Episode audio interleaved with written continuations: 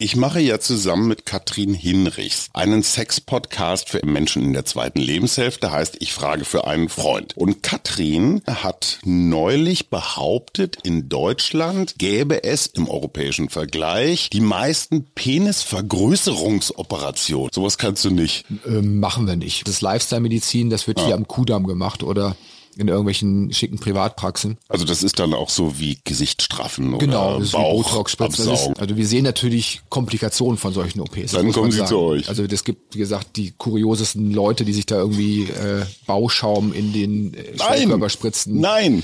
Der fault dann ab. Äh, mm. Oder Öl. Oder auch diese Operationen können natürlich dann mal schiefgehen und entzünden. Dann landen die bei uns auf Intensivstationen. Herzlich willkommen zum Mutmach-Podcast von Funke mit Suse, Paul und Hajo Schumacher. Heute ist Mutmach Mittwoch mit prominenten Expertinnen und anderen klugen Leuten, die uns ein bisschen schlauer machen. Der Mutmach-Podcast auf iTunes, Spotify und überall, wo es Podcasts gibt. Gerne abonnieren, das ist für euch kostenlos, aber für uns ein Kompliment, das wirklich Mut macht. Und jetzt geht's los. Ja, und heute müsste es eigentlich mit einem Herrenwitz losgehen, aber ich merke an seinem leicht angestrengten Gesicht, dass er diese Debatte jedes Mal führt, wenn er irgendwo auf andere Menschen trifft. Herzlich willkommen, Professor Dr. Med Thorsten Schlomm, Direktor der Klinik für Urologie. Hallo, lieber Thorsten. Hallo, Hajo. Dein Gesicht ist entspannt nach der äh, Prostata-Untersuchung gerade in deinem Wohnzimmer. Ja. Also. Du hast das ganze große Besteck deswegen, mitgebracht. Deswegen bin ich noch so ernst und, und, und du so entspannt. Thorsten und ich haben uns kennengelernt in einer etwas ungewöhnlichen Situation. Und zwar war es die YesCon, also Krebskongress. Das ist ja Teil der Serie, die wir gerade hier in den ersten Monaten des Jahres 2024 machen. Und wir saßen gemeinsam auf einem Podium und der Titel lautete so in etwa Männer sprechen über ihre Prostata. Und das ist insofern ungewöhnlich, weil Frauen reden relativ offen im Vergleich zum Beispiel über Brustkrebs, aber Männer und ihr Krebs, und es ist ja der verbreitetste unter Männern, ist immer noch so ein Tabuthema. Und ich fand das sehr berührend, wie zwei Herren relativ offen erzählten, wie das war, wie die OP war, wie es danach mit Inkontinenz, Impotenz und, und, und verlief. War das für dich damals auch was Ungewöhnliches? Nee, weil ich das ja täglich habe, in Anführungsstrichen. Aber dass Leute im Prinzip das öffentlich machen, das ist tatsächlich mhm. eher ungewöhnlich. Und ich freue mich, dass gerade jetzt ja auch durch Yes We Cancer und auch diese Reihe hier immer mehr Awareness geschaffen wird, dass halt auch Männer mal über Prostatakrebs reden und die Probleme sind ja, die du gerade angesprochen hast. Prostatakrebs ist immer so, oh ja, der hat jetzt irgendwie eine, eine äh, Pipihose oder kriegt äh, sozusagen so. hat, keine Erektion mehr. Das sind ja diese Stigmata, die man da hat. Genauso mhm. wie irgendwie Darm, alles was irgendwie da unten so ist, das ist mhm. ja irgendwie komisch. Ähm, und deswegen reden die Leute da ungern drüber. Warum du hier bist, ein Thema, äh, das wirklich sich durch die ganze, insbesondere deutsche Medizin zieht, Daten und Möglichkeiten von Heilung, Wissen austauschen und, und, und. Da reden wir gleich drüber, weil es da tatsächlich um ja, lebensrettende, lebensverlängernde Themen geht. Aber ganz zum Anfang muss ich erstmal was Persönliches fragen. Warum wird man Urologe? Ich denke mir immer so Hirnforscher, Herzleute, das sind so Müller Wohlfahrt, Orthopäde, rennt durchs Fernsehen. Urologe, du bist ja irgendwie so ein bisschen ja. Man muss ja immer aufpassen, was man sagt, weil ja vielleicht auch andere äh, Ärzte zuhören. Urologie ist natürlich nicht nur Reparaturmedizin. Ne? So Orthopäden, die flicken das, was kaputt gegangen ist. Mhm.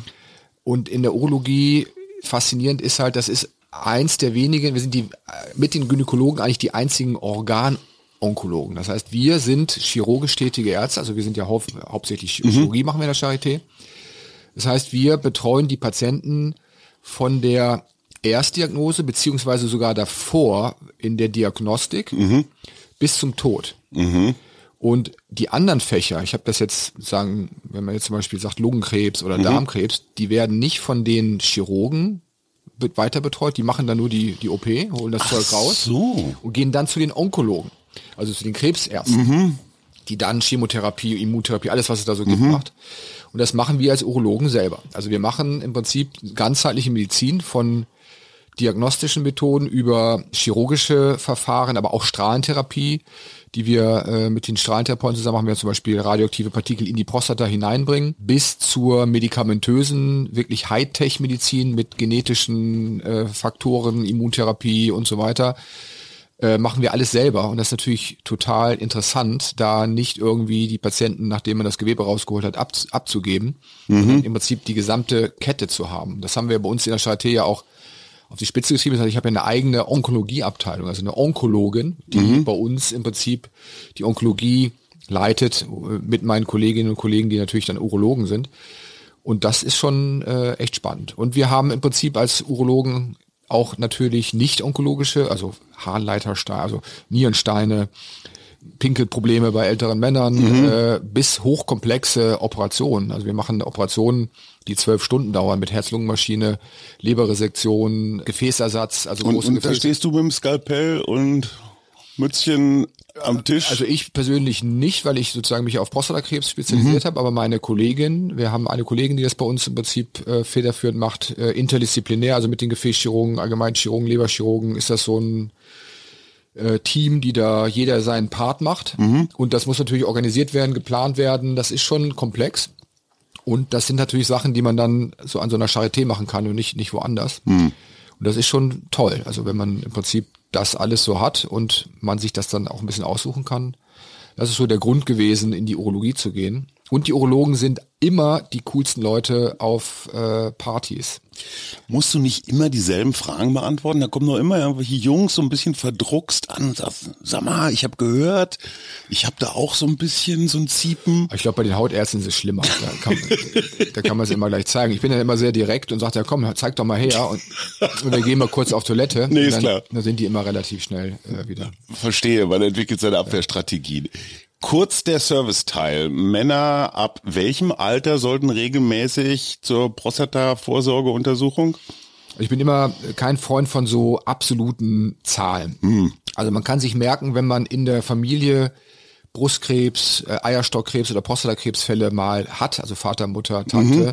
soll man sicherlich ab 40 das erste Mal zur Vorsorge gehen. Besser mit 35. Einmal im Jahr, zweimal? Ähm, einmal. Also mhm. äh, sozusagen, wir haben jetzt äh, auch Männer, die haben halt Mutter, mhm. äh, mehrere Krebserkrankungen, Oma und so weiter da ist es gut, wenn man einmal einen sogenannten Baseline-Wert hat. Also die Prostatakrebsvorsorge wird ja heute eigentlich durch diese PSA, also die mhm. Blutwertbestimmung gemacht. Mhm. Und dieser Wert wird, je älter man wird, ungenau, weil PSA ist ja prostataspezifisches Antigen, ist also ein Protein, was in der Prostata gebildet wird. Und wenn die Prostata größer wird, wird einfach auch mehr PSA gebildet.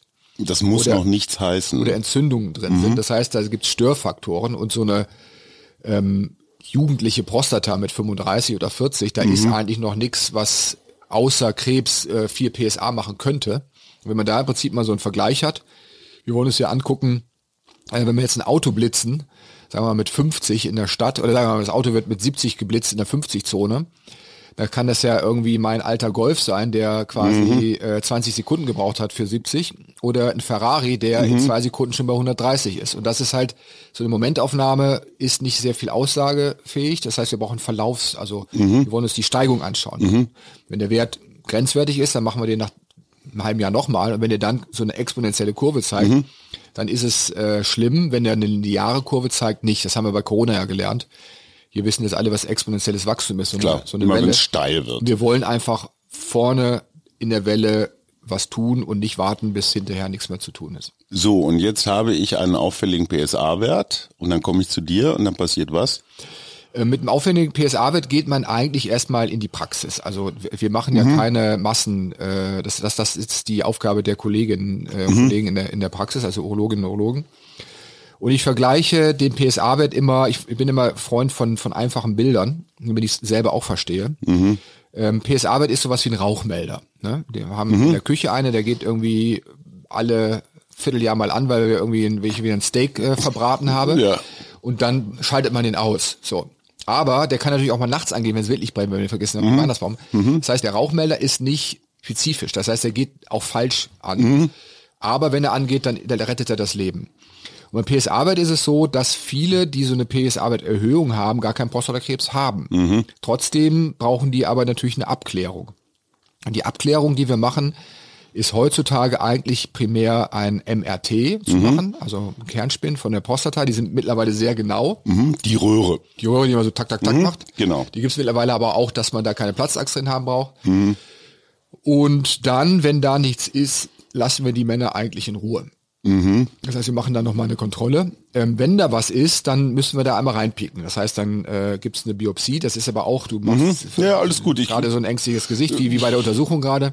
naja, die Vorstellung, das Reinpieken, Also manche stehen drauf. Also das kann man sich vorstellen wie beim Zahnarzt. Du kriegst einmal so einen Peak, das, Mhm. Ja. dann wird's betäubt und dann merkst du eigentlich schon nichts. Und das war's. Genau. Und dann holt ihr da so ein bisschen Gewebe Dann raus. wir, und guckt, ähm, wie ist das? wir die, wenn man im MRT was sieht, dann ziehen wir da, äh, stechen wir da gezielt rein, also eine gezielte Biopsie, weil da ist ja was, da Mhm. wollen wir wissen, was das ist. Und um nichts zu verpassen, weil das MRT ja auch nicht immer unbedingt alle Tumoren anzeigt, machen wir dann noch aus jedem Kästchen, wie wir Schiffe versenken, nochmal zehn Mhm. äh, bis zwölf Biopsien zusätzlich. Und die sind so groß wie so ein Strich mit dem Kugelschreiber, also wirklich Mhm. Mini-Dinger. und die Pathologen schauen dann unter dem Mikroskop und dann sagen die nicht nur, dass da Krebs drin ist, sondern auch was für einer. Das ist halt die Besonderheit, dass wir dann auch Mhm. einschätzen können, wie aggressiv der ist, wie Hunderassen, Bernardiner oder Kampfhund. Ja. Und dementsprechend heißt es auch nicht, wenn ich Prostatakrebs habe, dass ich dann morgen operiert werde, Mhm. sondern äh, viele können auch mit dem Tumor leben, ohne dass man eine Therapie machen muss. Also dann äh, kontrolliert man den einfach nur. Also den lässt man drin. So ist man drin, weil wir wissen, solche Bernardiner, die werden zwar groß, die Mhm. beißen aber nicht. Und solange es ein Bernardiner bleibt, äh, Und anhand des Gewebes könnt ihr, wisst ihr, ob das ein Bernardiner oder Genau. ein Bull Terrier ist. Gut, jetzt gehen wir einen Schritt weiter. Äh, ihr sagt, es ist vielleicht keine gute Idee, den einfach da so drin zu lassen.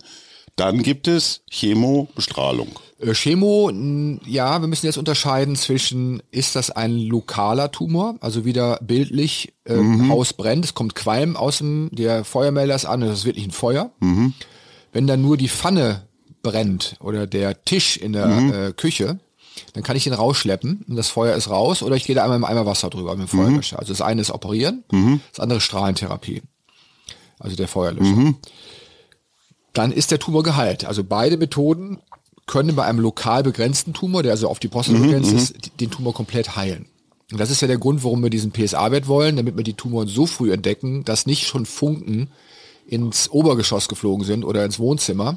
Das heißt, es macht einen Unterschied, ob das heute diagnostiziert wird oder in drei Jahren. Unbedingt. Und diese, die Biester sind ja langsam wachsend. Ne? Es gibt das aber ist auch zumindest sehr aggressiv wachsen, ja. Laienwissen. Es gibt auch Prostatakrebse, die sehr, sehr, sehr schnell wachsen. Also deswegen ist das schon wichtig, diese Zeitintervalle auch einzuhalten, dass wir da nichts verpasst.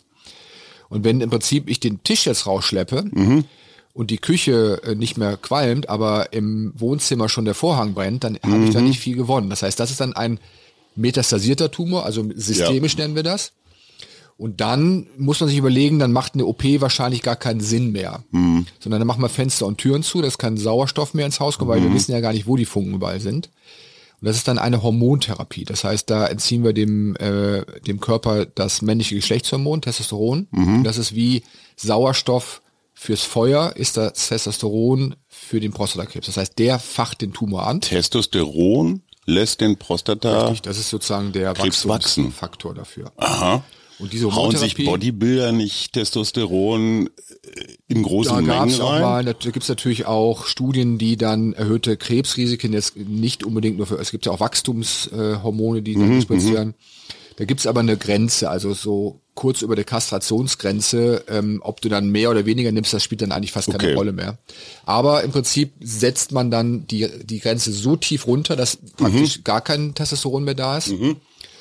Und das wirkt in der Regel erstmal immer. Ähm, wie gesagt, wenn du äh, im Haus äh, Fenster, Türen zu machst, das geht zurück. Du hungerst ihn aus. Genau. Du machst aber die Tür wieder auf und dann geht's weiter. Das heißt, es ist keine Heilung mehr. Okay. Deswegen gerade Chemotherapie geben wir eigentlich erst relativ zum Schluss, also wenn auch diese Hormontherapie nicht mehr funktionieren. Und deswegen muss man immer unterscheiden, ist das noch ein lokaler Tumor oder ist das schon weiter?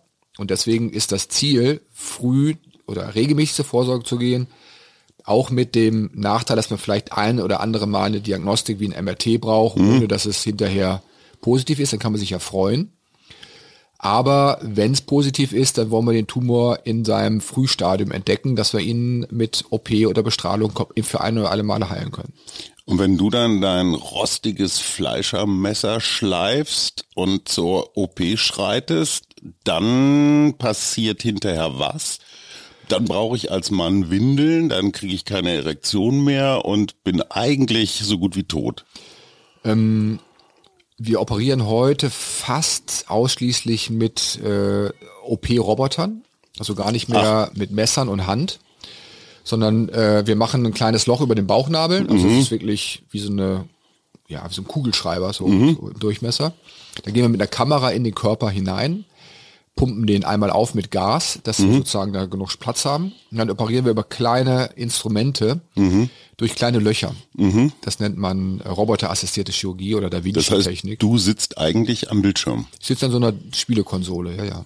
Also dreidimensionalen Blick, äh, mhm. zwei, drei Meter weg vom Patienten. Wir haben am Patienten dann eine Kollegin und Kollegen, die die Instrumente mit wechseln und eine äh, OP-Schwester oder Pfleger, die also das ist ein Team von drei Leuten mhm. und natürlich noch Anästhesie, Narkose. Was Denn, bleibt danach? Danach muss man sagen, dass heutzutage die, die Spätfolgen oder die Nebenwirkungen von, von so einer Prostatakrebsoperation, wenn man das gut macht, und das mhm. ist der große Faktor, ähm, sehr gering sind. Also wir haben bei uns äh, zum Beispiel Inkontinenzraten, die liegen mhm. unter fünf Prozent. Das heißt, wenn ich 100 Männer operiere. Ja, also unterm, unterm Normalschnitt. Genau.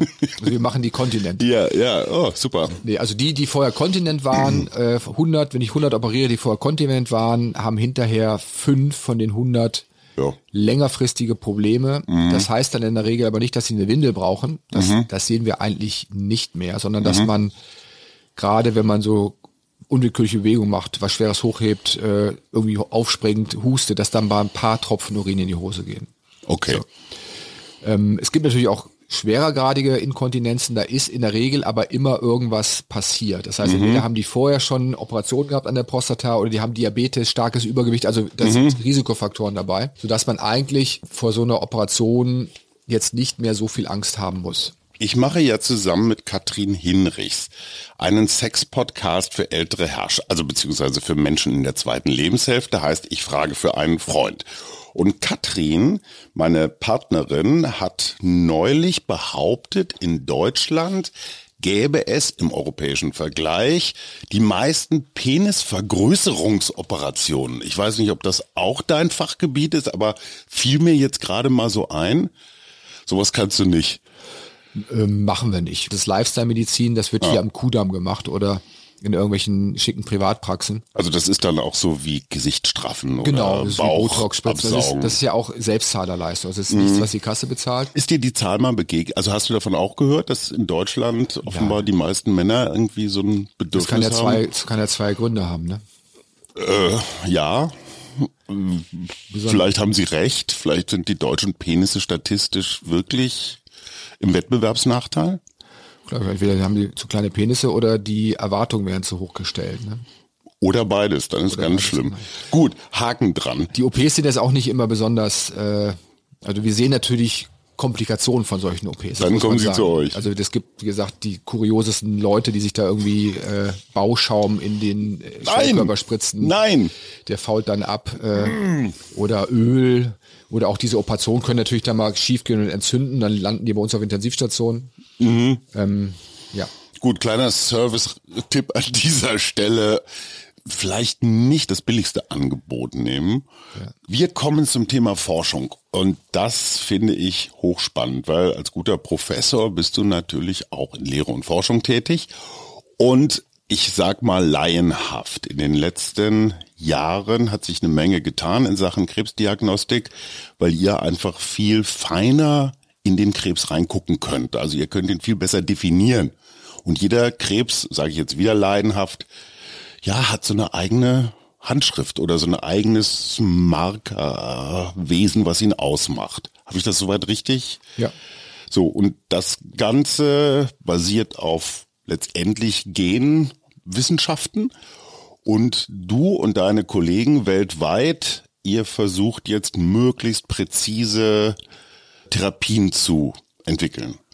Das heißt nicht Prostatakrebs gleich Prostatakrebs, sondern ABCD. Genau.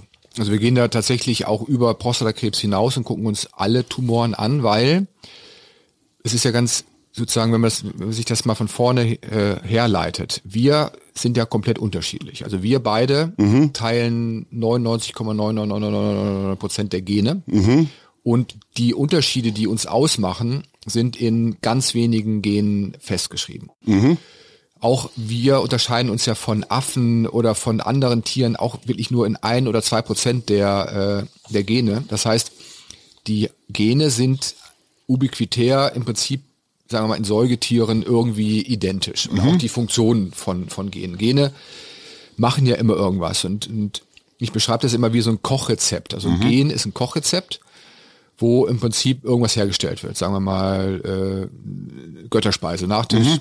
So, und wenn da ein Fehler entsteht in diesem Gen, und das Problem ist, dass das Gen ja im Zellkern ist. Das mhm. heißt, wir haben jetzt ein Restaurant und das Rezept für ein Gericht, was da gekocht wird, das auf der Karte steht, mhm. ist nicht in der Küche. Der Koch hat das auch nicht im Kopf, mhm. sondern er muss immer in ein Nachbarzimmer laufen, muss sich das abschreiben auf eine Serviette, mhm. in die Küche nehmen, weil er es nicht behalten kann und dann immer wieder wenn er jedes Mal, wenn er dieses Gericht neu macht, muss er da hingehen mhm. und das wieder machen. Klingt relativ umständlich. Das klingt umständlich, aber auch fehlerbehaftet, weil mhm. jetzt lasst ihn doch mal bei jedem tausendsten Mal okay. Fehler machen. Dann schreibt Klar. er nicht ein G-Salz auf, sondern mhm. ein K-Salz auf. Das mhm. heißt, dann nimmt er nicht ein Gramm Salz, ja.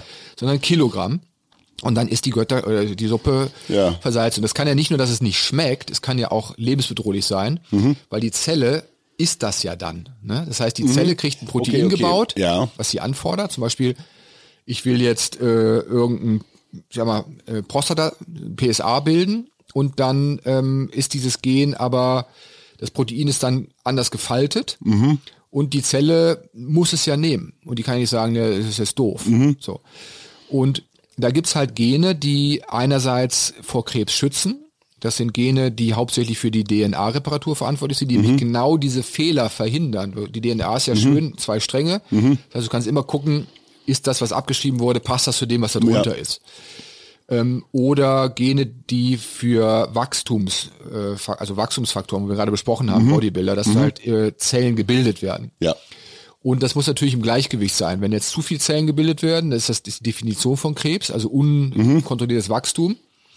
Und wenn man die Mechanismen, die das verhindern, also die Sicherheitsmechanismen, wenn man die schädigt, also wenn die kaputt sind, mhm. durch eine Mutation zum mhm. Beispiel, dann kann die Zelle äh, viele Produkte produzieren, die giftig sind, die Krebs äh, auslösen, mhm. ohne dass die Zelle da was gegen machen kann. Das heißt, der Koch macht jetzt äh, eine Ladung Chili con Carne, was äh, Cyankali enthält, und die, die Gäste müssen es essen. Mhm. Die können nicht anders. Und das ist im Prinzip das Prinzip, dass man im, äh, genetische Veränderungen habe. Ich nenne das jetzt einfach mal Mutation. Da gibt es ganz mhm. viele andere ich, mhm. als sozusagen äh, Oberbegriff. Diese Mutationen können ein Gen aktivieren mhm. oder inaktivieren. Und wenn es quasi ein, ein gutes, ein schützendes Gen inaktiviert ist, dann sind Türen geöffnet für Krebs. Mhm. Und wenn es ein aktivierendes Gen ist, dann können im Prinzip Stoffe gebildet werden, die den Krebs noch anfachen, mhm. also noch mehr Sauerstoff aufs Feuer blasen sozusagen. Wie alt sind diese Erkenntnisse? Also wie frisch ist das, was du gerade erzählst? Also die, dass es so Gene und so weiter gibt, sag mal so vielleicht 100 Jahre, wo mhm. man unter dem Mikroskop so Chromosomen gesehen hat. Die Revolution kam natürlich dann durch die Entdeckung der DNA mhm. und dann durch das Human Genome Project. Das war glaube ich 2001 oder drei oder vier. Also Craig Venter, ja, 20 Jahre her. Genau, so. genau. Und, und, und, dann kam doch irgendwann noch CRISPR-Cas, diese, diese das Genschere. Ist, das ist was anderes. also, okay. dass wir im Prinzip Leiden verstehen, wissen wie so Krebs entsteht, mhm. das ist jetzt eigentlich aus zwei großen Projekten, wo wir auch äh, groß daran beteiligt waren. Das ist äh, The Cancer Genome Atlas, das war ein mhm. internationales, äh, von Amerika getriebenes Konsortium, wo Krebs komplett Genom sequenziert wurde, also mhm. 33 Tumorarten. Und jetzt äh, jüngst das International Cancer Gene Consortium, ICGC, wo wir glaube ich, über 33.000 Krebse weltweit äh, äh, komplett sequenziert haben. Wir haben dann bei mit Prostatakrebs mitgemacht. Und das sind so Unternehmen, die kosten Milliarden. Mhm. Also wirklich äh, alle Kontinente, viele Länder. Und da haben wir im Prinzip einen, einen Atlas gebaut, wo man jetzt mal diese ganzen Tumore hat. Also was ich was, 1000 Brustkrebse, 1000 Prostatakrebse, mhm. 1000 Magenkarze. Und die haben wir ähm, 2020 in dem Peacock ähm, Projekt haben wir die das erste Mal, also jeder hat natürlich seine eigenen Sachen dann publiziert. Und dem haben wir das erste Mal weltweit diese ganzen Genome miteinander verglichen. Und da kannst du halt sehen, welche Gene sind im Prinzip bei allen Tumoren wichtig oder welche Gene sind spezifisch nur bei einem anderen Tumor wichtig. Und das ist weltweit letztendlich ein und dasselbe. Das ist, ja, es gibt tatsächlich, es gibt äh, interessante, es gibt zum Beispiel äh, Leberkrebs. Da gibt's eine äh, französische Gruppe, eine chinesische Gruppe.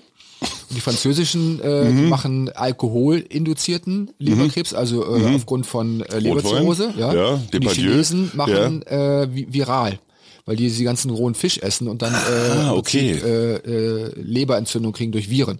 Und beide lösen Krebs aus. Das heißt, die Ursache von Leberkrebs Ja. kann komplett unterschiedlich sein. Und auch die äh, Gene, die dann an- und abgeschaltet sind, zum Beispiel auch bei Lungenkrebs gibt's ja die Tabakinduzierten oder die nicht Tabakinduzierten. Und die haben komplett andere äh, Therapieoptionen und auch komplett andere genetische Profile. Und wie lange wisst ihr das schon? Das sind jetzt so die Erfahrungen der letzten zehn Jahre ungefähr. Das heißt aber vor 20 Jahren war Lungenkrebs gleich Lungenkrebs. Bei Lungenkrebs ist Lungenkrebs. Ich erzähle das immer, wenn ich so Vorträge halte, dann zeige ich so ein Bild von so einer Neandertaler-Familie. Die- So, und dann frage ich immer, was ist das? Und Wenn man dann bei Urologen ist, dann kommt da so der typische Spruch, ja, eine typische Berliner Urologenfamilie. So, haha. Ja. Und dann sage ich so, ja, sind Neandertaler. Und dann frage ich, warum heißt der Neandertaler Neandertaler? Und dann sagen, "Mm, ja, weil er im Neandertal gefunden wurde. Ja. Genau, die Archäologen teilen äh, sozusagen benennen ihre Funde nach dem Fundort. Der, der Australopithecus heißt, weil er in Australien so. Klar. Und wir machen das ja auch noch vor zehn Jahren. Das heißt, Brustkrebs ist Brustkrebs, weil er in der Brust gefunden wurde. Äh, Prostatakrebs ist Prostatakrebs, weil in der Prostata gefunden wurde. Und äh, Eierstockkrebs ist Eierstockkrebs. Also, Das sind aber alles die gleichen Tumoren. Das sind hormonabhängige Adenokarzinome. Also der Adenokarzinom- Ort ist eigentlich egal. Genau, Adenokarzinom ist ein Drüsentumor und die sind hormonabhängig. Prostatakrebs ist Testosteron, Ovar und Brust ist äh, äh, Östrogen. Das heißt, von, von der Biologie her sind das alles irgendwie die gleichen. Und wir behandeln die aber streng nach dem Fundort. Das heißt, ein Prostatakrebs-Patient kriegt die Prostatakrebstherapie und Mammakarzinom die Mammakarzinom. Und wir haben jetzt durch diese Studien gelernt, dass zum Beispiel Ovarial, Brustkrebs und Prostatakrebs gibt es halt eine, eine, eine, Überschneidung von Patienten, die ein und dieselben Gene haben. Zum Beispiel diese BRCA-Gene, die kennt man durch Angelina Jolie. Die hat sich darauf die Brüste und Eierstöcke entfernen lassen, weil ihr Risiko 75 Prozent ist, Brustkrebs zu bekommen zum Beispiel. Diese Was Gene, nicht alle verstanden haben. Ne? Also viele, viele Menschen haben den Kopf geschüttelt und gesagt, hä, warum nimmt die sich freiwillig genau, weil, weil wie gesagt, das Risiko, wenn es 75 Prozent ist, ist hoch. willst du nicht drauf warten. Ja. So. Und Also du würdest das von medizinischer Sicht, entschuldige für die Unterbrechung, aber du kannst das nachvollziehen. Ich kann das nachvollziehen, gerade bei Eierstockkrebs, weil da gibt's nicht so eine Vorsorge wie beim Mhm. Prostatakrebs. Also kannst du nicht sagen, ich mache jetzt alle drei Ja, ja, Monate ja. Mhm. den PSA-Wert, sondern die Dinger, die, die, die findest du erst, wenn es halt schon zu spät ist. Und das will Okay. man natürlich nicht. Das sind wirkliche Killer. Also ich fasse noch mal kurz zusammen, laienhaft, das Wissen über Krebs ist in den letzten 20 Jahren unglaublich viel differenzierter geworden. Und erstens, Fundort nicht gleich Therapie, alles was in der Brust ab, sich abspielt, äh, so. Und ähm, zweitens, ihr braucht Daten. Genau. Das ist, wie gesagt, aufgefallen, indem man jetzt mal diese Tumoren genetisch analysiert hat. Ja. Aber stell dir mal vor, ich hätte jetzt meine 100 Prostatakrebse analysiert und hätte gesehen, da sind 10 Prozent haben diese BRCA-Mutation. Die Gynäkologen hätten gesagt, da sind 30 Prozent BRCA-Mutationen. Hätte jeder für sich was gemacht. Und aber wir hätten nicht gesehen, dass es eine Schnittmenge gibt und diese Therapie bei Prostata, Brust und Eierstock gleich gut wirkt. Das heißt, wir gehen weg von der von der entitätenspezifischen Medizin, dass man sagt, wir behandeln die, die nach ihrem Namen, Ja. hin zur Pathway-spezifischen, also genspezifischen Therapie. Und das machen wir jetzt äh, in großen Studien, die nennen wir Basket-Studien. Das heißt, wir packen alle Tumoren, die die gleiche genetische Veränderung haben, für die wir eine Therapie haben. Diese Therapien können diese Gene wieder an- oder abschalten. Also wenn Gen ausgeschaltet ist, kannst du es wieder anschalten und so weiter. Und die packen wir in einen, einen äh, Korb, Basket, und die kriegen alle dieselbe Therapie. Das machen wir zum Beispiel an der Charité jetzt in, im Rahmen dieses, es ist für alle wichtig, die Krebsmedizin wird sich in Deutschland äh, sehr ändern durch die NCTs. Das ist das Nationale Zentrum für Tumorerkrankungen. Das gibt es jetzt in Heidelberg und in Dresden. Das gibt es sechs Standorte, die im Prinzip genau diese Studien machen. Das wird von, vom Bund gefördert. Und dieses NCT-Netzwerk, was im Prinzip ganz Deutschland dann mhm. natürlich regional äh, versorgt, macht genau diese frühen Studien, also die noch nicht Phase 3 sind, also mhm. du sagst, das ist ein Medikament, wo ich jetzt nur noch äh, gegen Placebo teste, sondern wir machen Gensequenzierung, idealerweise bei allen Patienten ab einem bestimmten Stadium. Und dann wird aufgrund dieser Genveränderung werden die Patienten mit diesen neuen Medikamenten therapiert mhm. in sogenannten Phase 2 Studien. So, und jetzt kommen wir zu einem sehr deutschen Phänomen, ähm, Thema Datenschutz. Wenn ich jetzt Patient bei dir bin und du sagst, ach, interessant, der hat ja genauso ein Karzinom, was ich gerade für meine Datenbank brauche, dann kannst du diese Daten nicht so einfach nehmen und schon gar nicht weitergeben. Genau, also wenn ich jetzt, äh, du wenn du zu uns in die Klinik kommst, speichern wir ja alle Daten in dem, wie nennt KISS, Klinikinformationssystem. Also mhm. das ist eine riesen Datenbank. Und da sind dann die Befunde eingescannt, also auch nicht systematisch. Also mhm. das, also, du bringst ja mit, wir scannen das ein, dann machen wir noch selber irgendwie so ein bisschen was äh, äh, Prosa. Mhm. Und dann wirst du, wenn du im Krankenhaus bist, wird dann fünf Tage Vitalparameter, also äh, Puls, mhm. Stuhlgang und äh, äh, Blutdruck. Die bringen aber auch jetzt nicht viel. Mhm. Und dann gehst du nach Hause, wir wissen nie wieder was von dir und wir wissen auch nicht, was vorher gewesen ist. Das heißt, in diesem Kliniksystem ist eigentlich nichts drin, was, was irgendwie mhm. verwertbar ist. Und ich darf diese Daten jetzt auch nicht einfach meinem Kollegen in, in Aachen schicken mhm. und sagen, guck mal, wir gucken uns das mal zusammen an, weil mhm. du mir dafür nicht eingewilligt hast. Mhm. Und schon gar nicht darf ich diese Daten und schon auch gar nicht Gendaten nach Amerika schicken, zu meinen Kollegen in Boston zum Beispiel. Obwohl du die gut kennst und mit denen seit Jahren zusammenarbeitest. Aber das ist auch richtig. Also ich bin mhm. tatsächlich keiner von denen, die in dieses Horn blasen, der deutsche Datenschutz ist, ist ganz, ganz schlimm. Der mhm. deutsche Datenschutz ist gut der ist gut, er wird nur falsch interpretiert und falsch angewendet, weil man kann mit dem deutschen Datenschutz relativ viel machen und wir machen das ja auch. Mhm. Man muss im Prinzip nur, der, der deutsche Datenschutz ist sozusagen top-down. Das heißt, der entmündigt eigentlich die Patienten und lässt die Ärzte nicht über die Patienten reden. Wenn die Patienten aber wollen, dass über sie geredet wird mhm. und sie untereinander reden, dann dürfen die das machen. Ich habe ja einen Instagram-Account, mhm. da kriege ich regelmäßig äh, Patientenanfragen geschickt in meinen Feed. Also das kann jeder lesen. Ich bin die Susanne aus äh, Ägypten und ich habe diese Veränderungen an meiner Vagina, da kriege ich ein Foto oder an meinem ja, Penis ja. in dieses Ding rein. Helfen so viel, Sie mir. so viel zum Thema Datenschutz. Und meine Nummer ist so und ja. ich wohne hier. Das ist Datenschutz. Das dürfen die. Kannst du dir nicht verbieten. Klar. Ich sage immer, das ist nicht gut. Mhm. Ähm, aber du darfst selber deine Daten natürlich teilen. Ja. So, und das ist der Weg. Also wir müssen weg von Datenschutz, der muss da sein, ja. hin zu einem Datenteilungsgesetz. Mhm. Und das ist ja jetzt gerade verabschiedet worden. Also jetzt wurde ja letzten Freitag wurden ja im Bundestag ganz, ganz viele neue mhm. Digitalisierungsgesetze, die vom BMG gemacht wurden, verabschiedet, die alle gut sind. Ähm, also das ist ein, ist ein Riesenwurf, der mhm. auch kriegt sozusagen aus in der Öffentlichkeit ein bisschen untergegangen. Ne? Ja, weil der, ist, ist, auch, ist auch gar nicht schlimm. Diese ganzen anderen Probleme mit, ja, ja, genau, zum mit Glück. Schulden und so weiter. Ja. Ähm, und selbst irgendwie aus USA kriegt man Glückwünsche, äh, dass wir jetzt so ein tolles Gesetz haben. Mhm. Und das wird es ein bisschen ändern. Das heißt, ist auch im deutschen Gesetz ist viel erlaubt. Ähm, man muss nur die Patienten ins Boot setzen und sagen, jetzt teil du doch mal deine Daten. Mhm. Und dafür muss man Strukturen schaffen, dass die diese Daten teilen können. Und dann muss die Daten sichern. Das ist natürlich logisch. Ich versuche das immer zu erklären mit dem Beispiel Google Maps. Das mhm. kennt ja jeder. Ich bin ja jetzt auch hier von Kreuzberg hier zu dir gefahren, 4,4 äh, Kilometer. Mhm. Da setze mich in mein Auto. Ich kann natürlich jetzt eine Landkarte mir nehmen. Äh, ist kompliziert und der Stau da hinten, der war auch nicht mhm. eingezeichnet, diese Baustelle. Mach Google Maps an.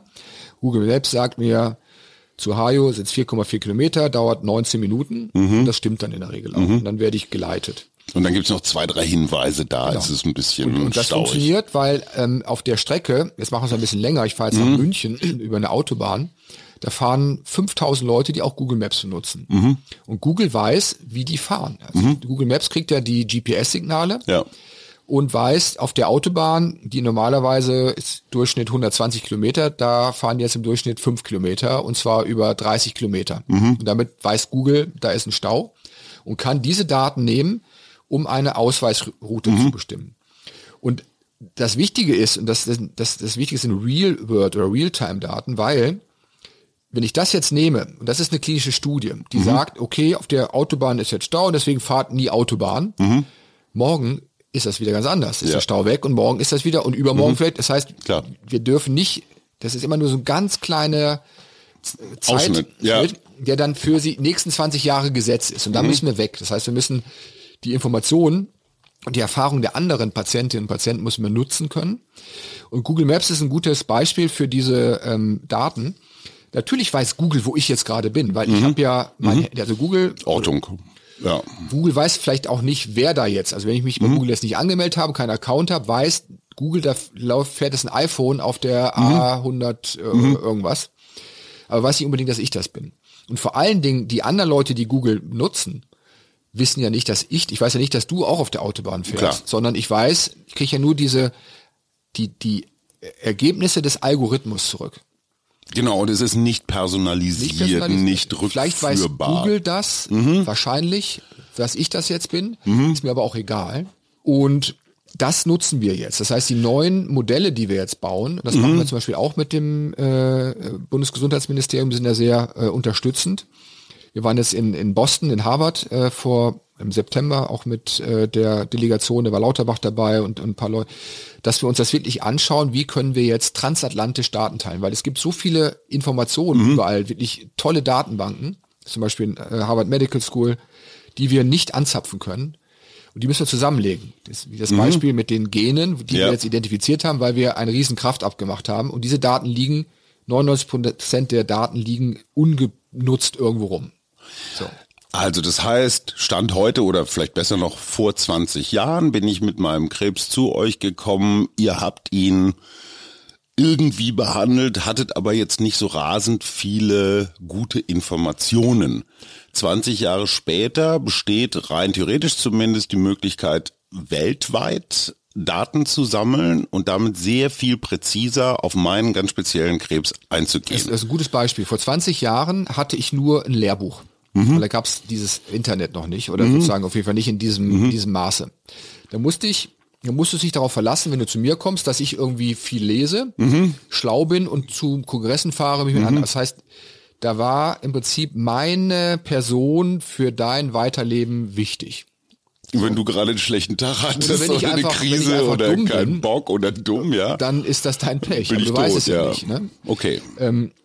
Und egal wie schlau ich bin, kann ich ja als einzelner Arzt nie so viel Erfahrung sammeln wie Millionen Klar. Ärzte.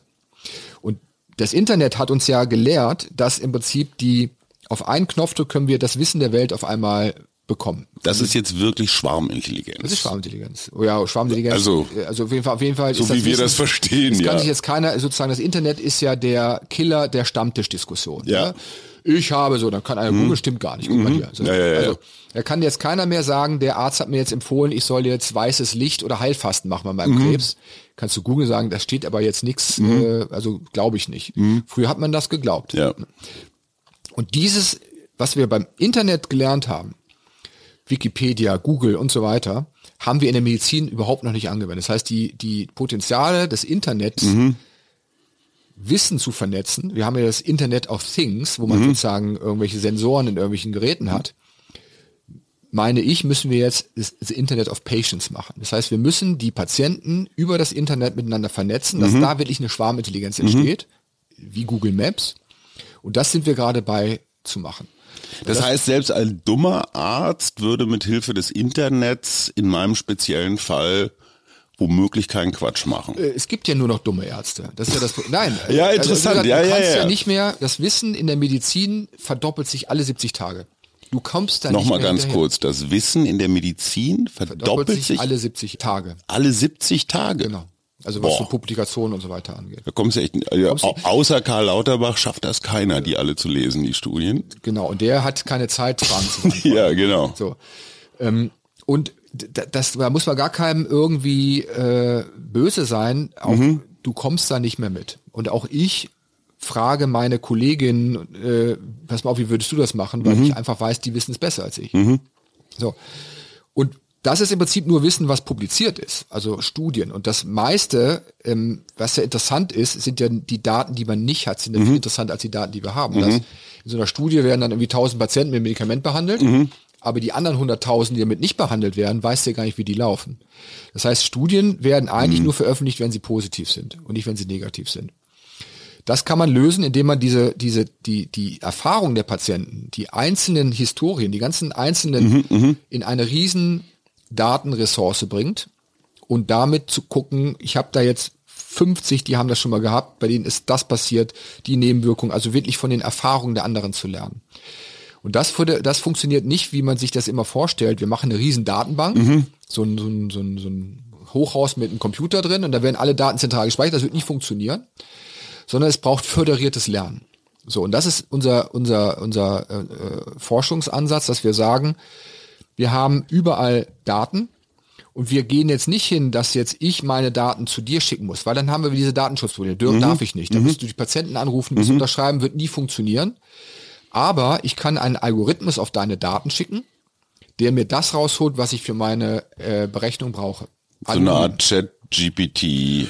Ja, wir oh. nennen das äh, Datenextraktion. Also du hast mhm. im Prinzip, äh, ich, ein gutes Beispiel ist der Kontodaten. Mhm. Ich möchte jetzt mal von allen Leuten, die in der Straße wohnen, möchte mhm. ich gucken, wie viel verdienen die denn so im Monat. Mhm. So, dann kannst du sagen, jetzt schickt mir mal alle eure Kontoauszüge. Mhm. Dann sagen die so, nee. ja. Äh, ähm, aber du kannst sagen, da kommt jetzt im Prinzip ein Algorithmus, der holt sich nur bestimmte Daten raus, ohne dass der weiß, sagt, mhm. von wem die kommen. Mhm.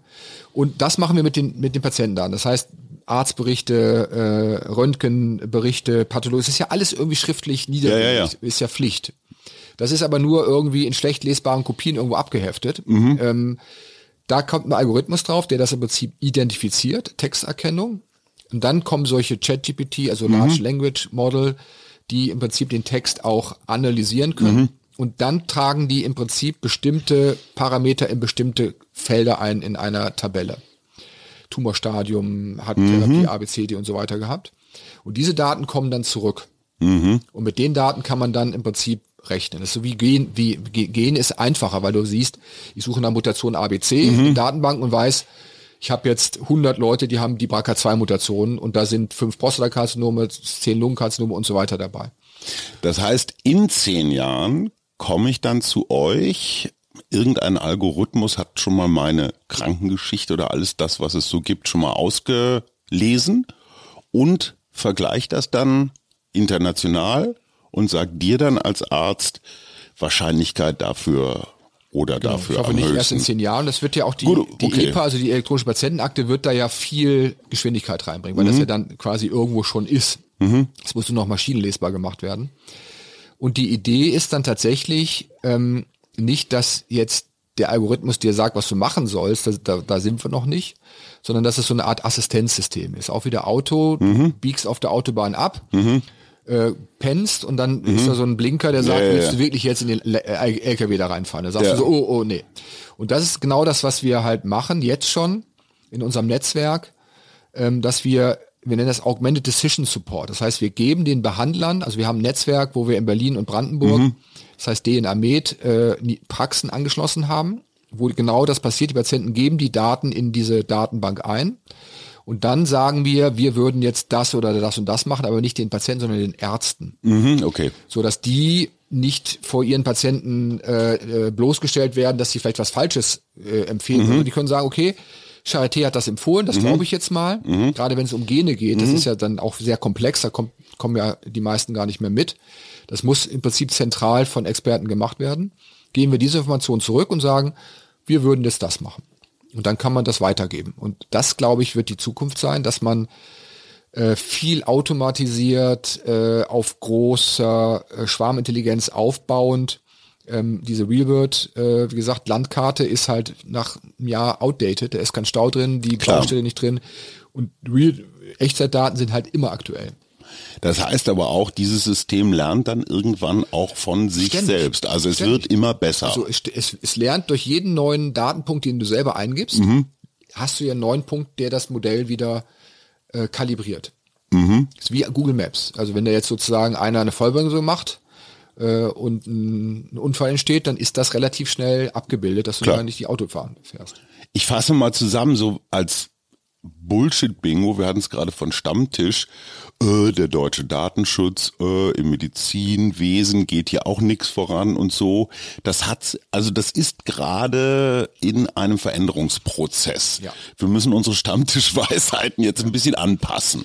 Ja, also der Datenschutz ist da, der ist auch wichtig, weil Ja. ich möchte nicht meine äh, Arztdaten oder Krankengeschichte möchte ich nicht irgendwo und das Klar. muss man schützen, das ist ganz klar. Man muss ein bisschen mehr in Datenteilung gehen, also dass das nicht weggeschlossen wird, sondern nutzbar gemacht, also Datennutzbarkeitsgesetz, das ist ja genau das, was die Regierung Ja. jetzt gemacht hat. Und das ist erkannt, ich, das wird jetzt auch auf gesetzliche Beine gestellt, also ich sehe da sehr, sehe das sehr positiv. Wir Deutschen haben ja immer die Angewohnheit da über so, wir haben uns halt so Feinde rausgesucht wie den Datenschutz, der immer alles kaputt macht. Da ist viel, aber es wird auch falsch angewendet. Also Datenschutz wird ja immer als Totschlagargument genommen, wenn man was nicht will. Auch bei uns in der Forschung. Wenn immer einer das Projekt eigentlich gut findet und es gerne selber machen wollen würde, dann würde er sagen, ja, äh, Datenschutz. Und Dann weißt du genau, das Projekt ist tot. Aber Ja. es gibt halt Workarounds, die muss die Patienten selber in die Pflicht setzen. Das machen wir ja Mhm. mit Yes We Cancer. Kann dir keiner verbieten, deine Krankengeschichte in der Süddeutschen äh, doppelseitig, Mhm. das Geld hast, mit äh, wer mir hilft, kriegt 1000 Euro Finderlohn. Ja. Ähm, darfst du machen. Und das kannst du natürlich, äh, kann man natürlich als System anbieten, Mhm. wo jemand sich drum kümmert, dass es dann auch äh, Datensicherheit hat und so weiter. Und solche Netzwerke werden kommen. Und das ist ja Selbsthilfegruppe, Selbsthilfegruppe 2.0, wo man sich über die Erfahrung der anderen austauscht. Und das machen wir digital. Wie gesagt, ja auch mit Yes We Cancer zusammen. Das finde ich eine extrem gute Initiative. Mhm. Und die Patienten und Patientinnen, die stimmen jetzt einfach mit den Füßen ab und die sagen, wir wollen das jetzt, weil Wir länger leben wollen. Ja. Mhm. Datenschutz tötet, das ist wichtig. Also es werden Leute quasi schlecht behandelt, weil die Daten nicht zur Verfügung stehen. Und das wird jetzt geändert.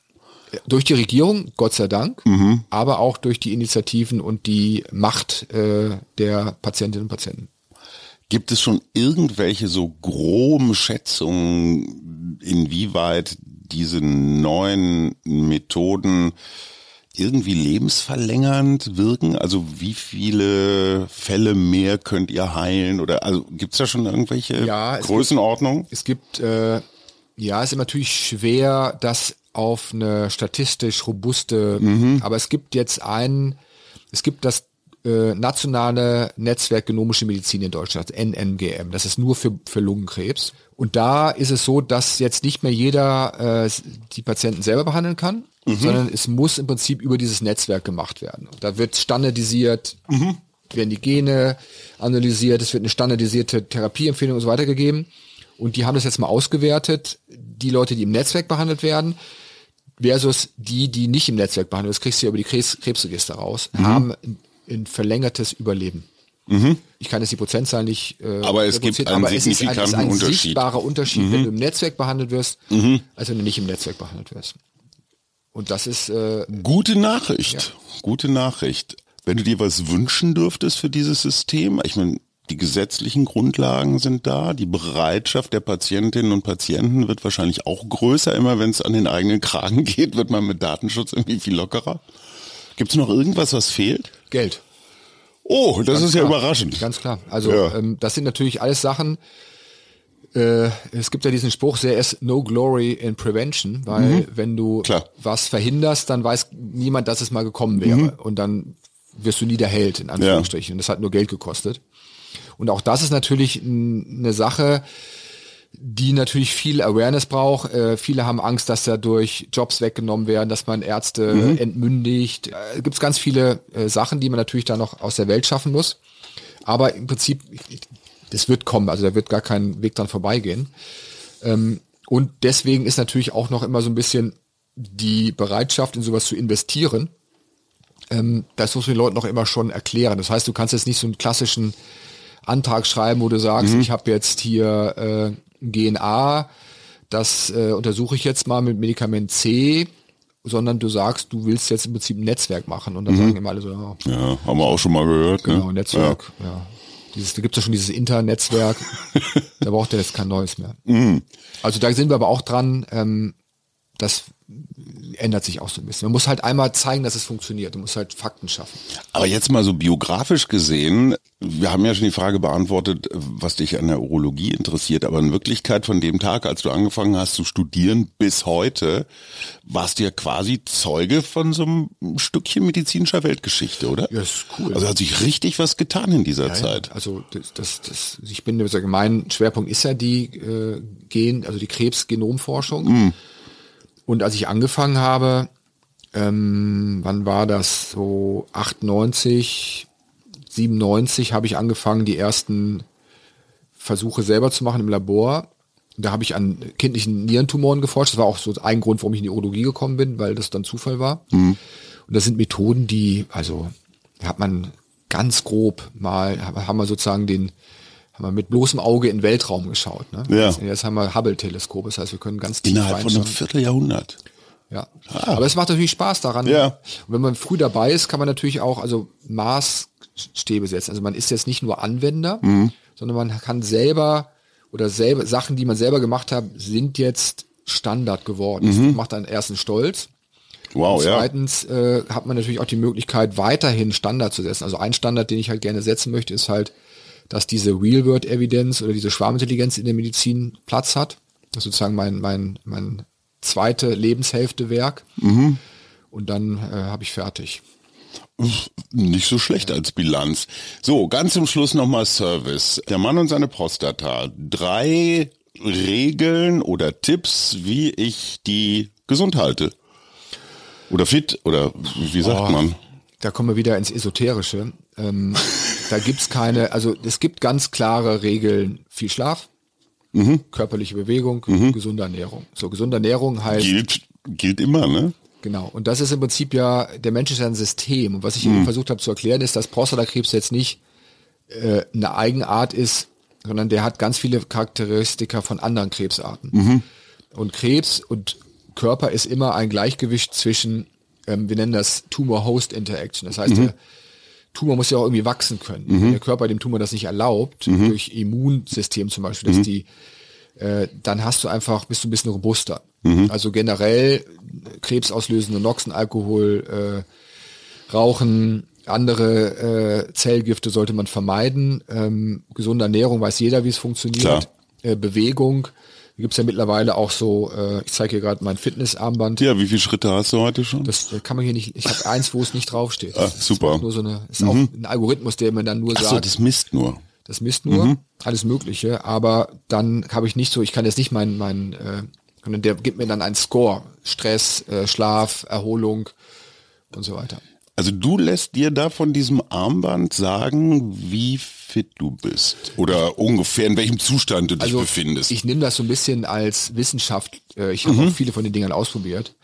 Und ich finde es dann immer lustig, wenn dir das Armband sagt, dass du zu wenig schläfst. ja. Das merke ich selber, weißt du. Sind, aber wenn dann die Kinder nachts um drei kotzen, Mhm.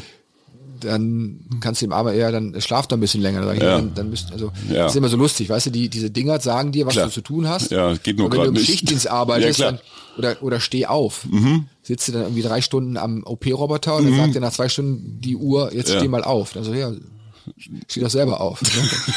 das finde ich immer lustig. Und Ja. äh, wenn man da so religiös dran glaubt, das glaube ich schon, kann auch äh, echt äh, Probleme machen. Also es regelt nicht dein Leben, sondern du betrachtest das eher als Wissenschaftler ich hab, so. Hab ein Jahr das, dann habe ich na, ich habe auch manchmal zwei. Ich, ich Mhm. bin ja eher interessiert an solchen. Es ist ja auch einer unser Thema ist ja Telemedizin, also Monitoring von Mhm. Patienten, die nicht in der Klinik sind.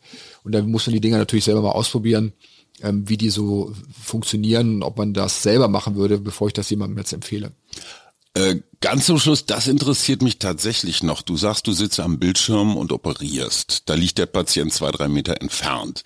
Könnte dieser Patient jetzt auch zwei, dreitausend Kilometer entfernt Dafür ist liegen? es ja entwickelt worden. okay. Das System, Hast du schon mal gemacht? Nein, das System kommt ja aus, äh, aus dem USA Militär. Im Irakkrieg wurde das so, die haben die Idee gehabt, dass du dann, wenn du einen äh, Soldaten hast, der irgendwie verwundet ist, dann kommt ein Rettungsteam, zerrt den in irgendeinen Container, Mhm. stecken die die Stangen da rein und dann sitzt ein Chirurg in New York äh, und operiert. Okay. Und das hat man mal zweimal probiert. Du musst dafür aber die komplette transatlantische Internetleitung irgendwie okay. Und Brauchst es noch Starlink von und, Elon und Musk. es gibt ein äh, Delay. Das heißt, du hast eine Verzögerung.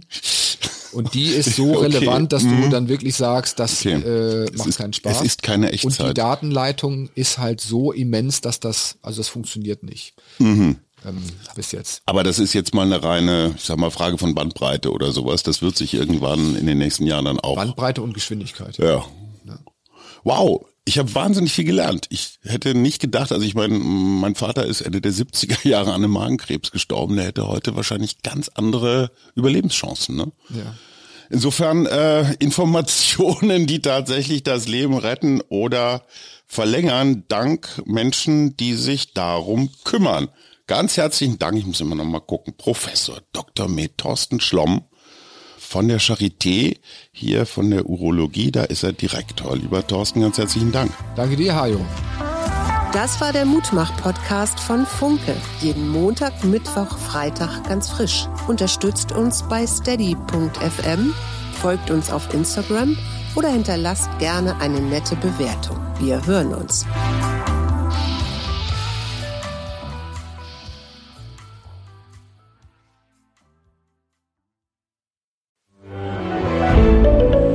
Ein Podcast von Funke.